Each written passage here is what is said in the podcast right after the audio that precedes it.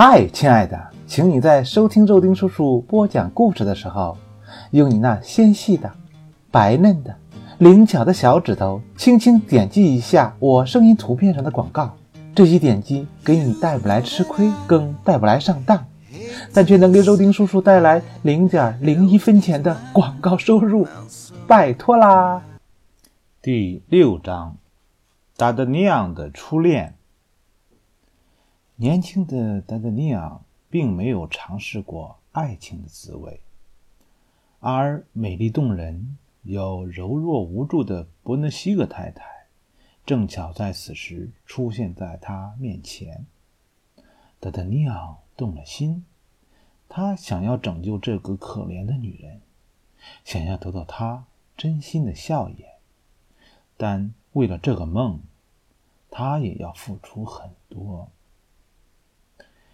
离开特雷维尔先生的家，达德尼昂在满天星斗下慢慢向自己的家走去。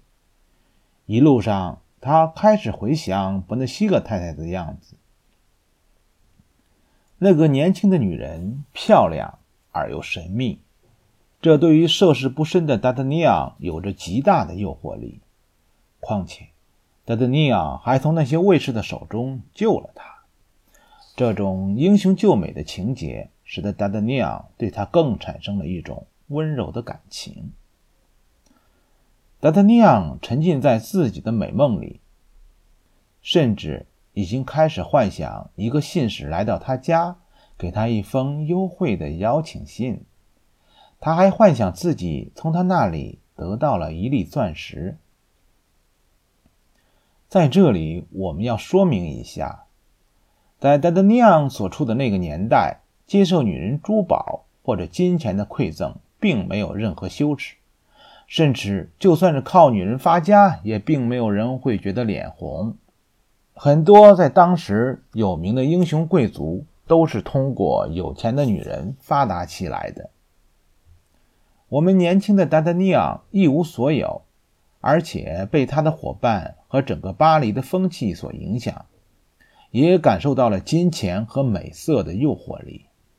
不过，现在的达德尼昂内心还被一些高尚无私的感情所束缚着。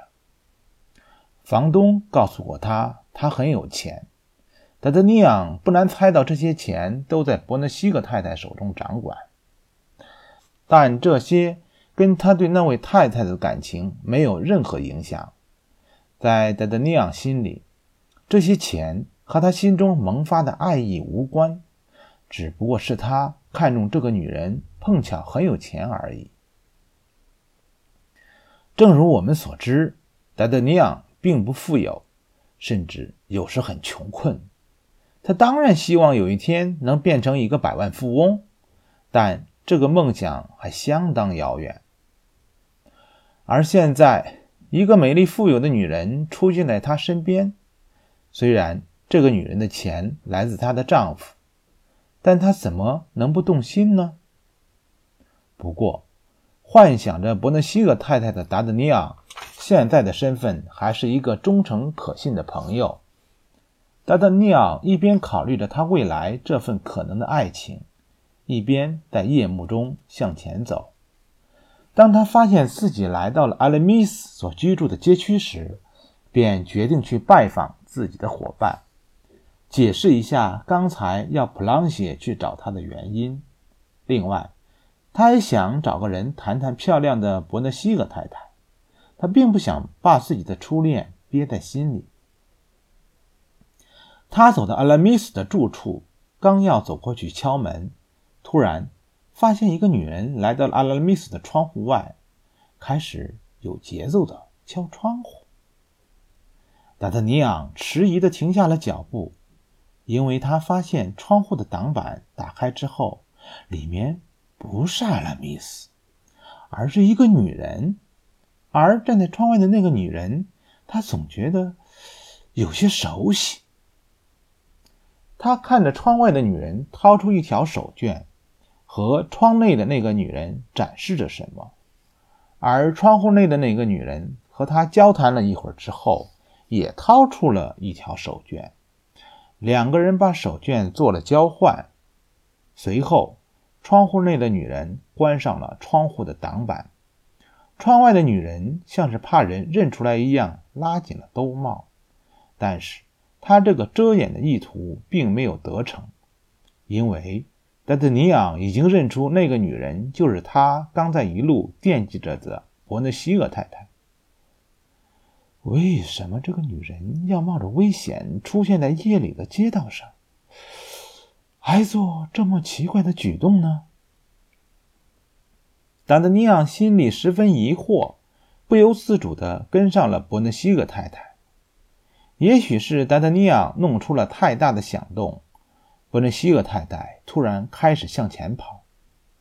对于一个身强力壮的男人来说，追上一个穿着披风不便行动的女人是轻而易举的。德德尼昂迅速赶上了房东太太，拉住了她。如果你想杀了我，你就请便吧，我什么也不知道。伯勒西厄太太精疲力竭地跪坐在了地上，害怕地说：“我想您误会了，太太。”德德尼昂把她扶了起来。“哦，是您，感谢天主。”伯纳西厄太太看清了跟踪者。显然不害怕了。您为什么要跟着我呢，先生？是这样，我看见一个女人敲我朋友的窗子。你知道，我的朋友他住在那儿。阿拉米斯，达达尼昂多少有些尴尬。阿拉米斯，很抱歉，我不认识。你不认识，但是他住在那里。你敲了他家的窗户。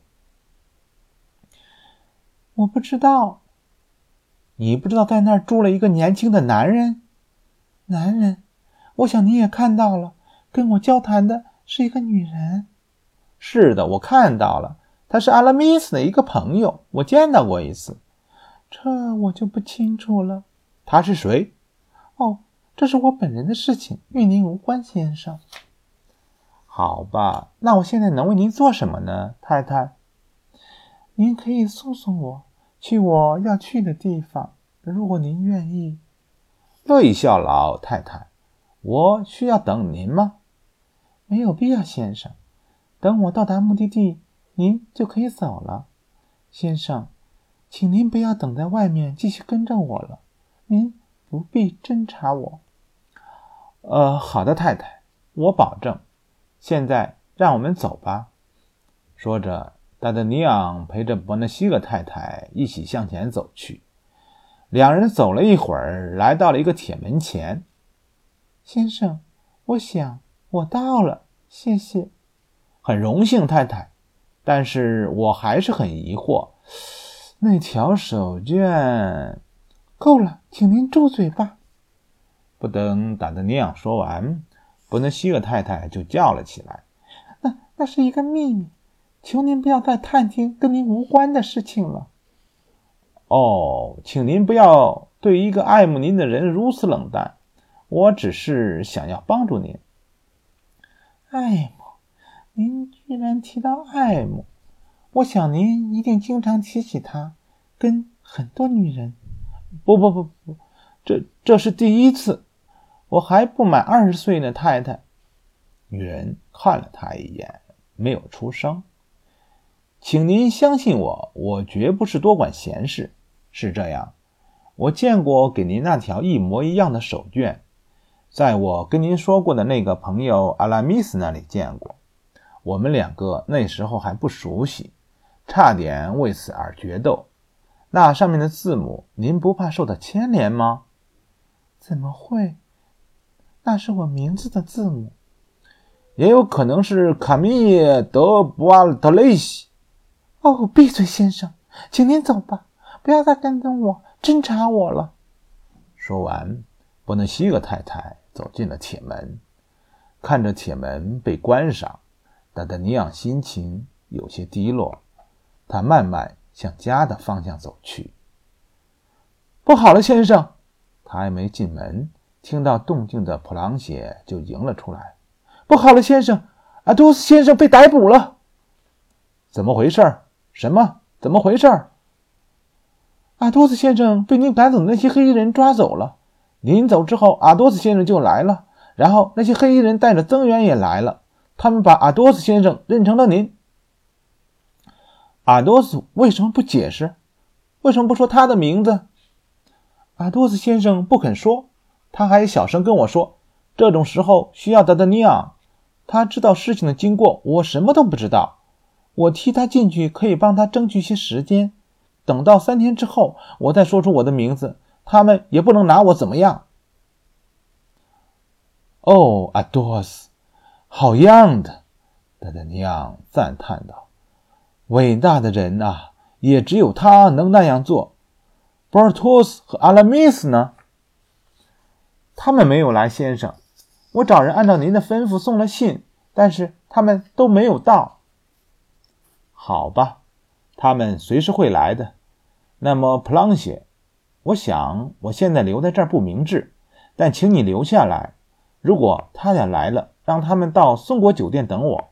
我现在就去见德特鲁维尔先生，向他说明一切。然而，等到达达尼昂赶到特洛维尔先生的府邸，却被告知他和他的队伍正在卢浮宫里面值班。没办法，他必须立刻见到特洛维尔先生。于是，走了一天的达达尼昂只得打起精神向卢浮宫赶去。就在他去往卢浮宫的时候，前面结伴而行的一男一女引起了他的注意。那个女人无疑就是分别不久的伯纳西格太太。那个男人看上去非常像阿拉米斯。一瞬间，嫉妒占据了达达尼昂的内心。他认为他的朋友占据了他的爱情，于是跑到他们前面，阻挡了他们的步伐。在看清男人面孔的一瞬间，达达尼昂吃惊道：“你不是阿拉米斯。”是的，先生，我不是。从您的行为，我看出您认错人了。是的，我不认识您，很抱歉。可是，我想我认识这位太太。哦，先生，您保证过我不再跟踪我的。伯纳西厄太太责备说。说着，两个人不再理会达达尼昂，继续往前走。但是，达达尼昂怎会放走他们呢？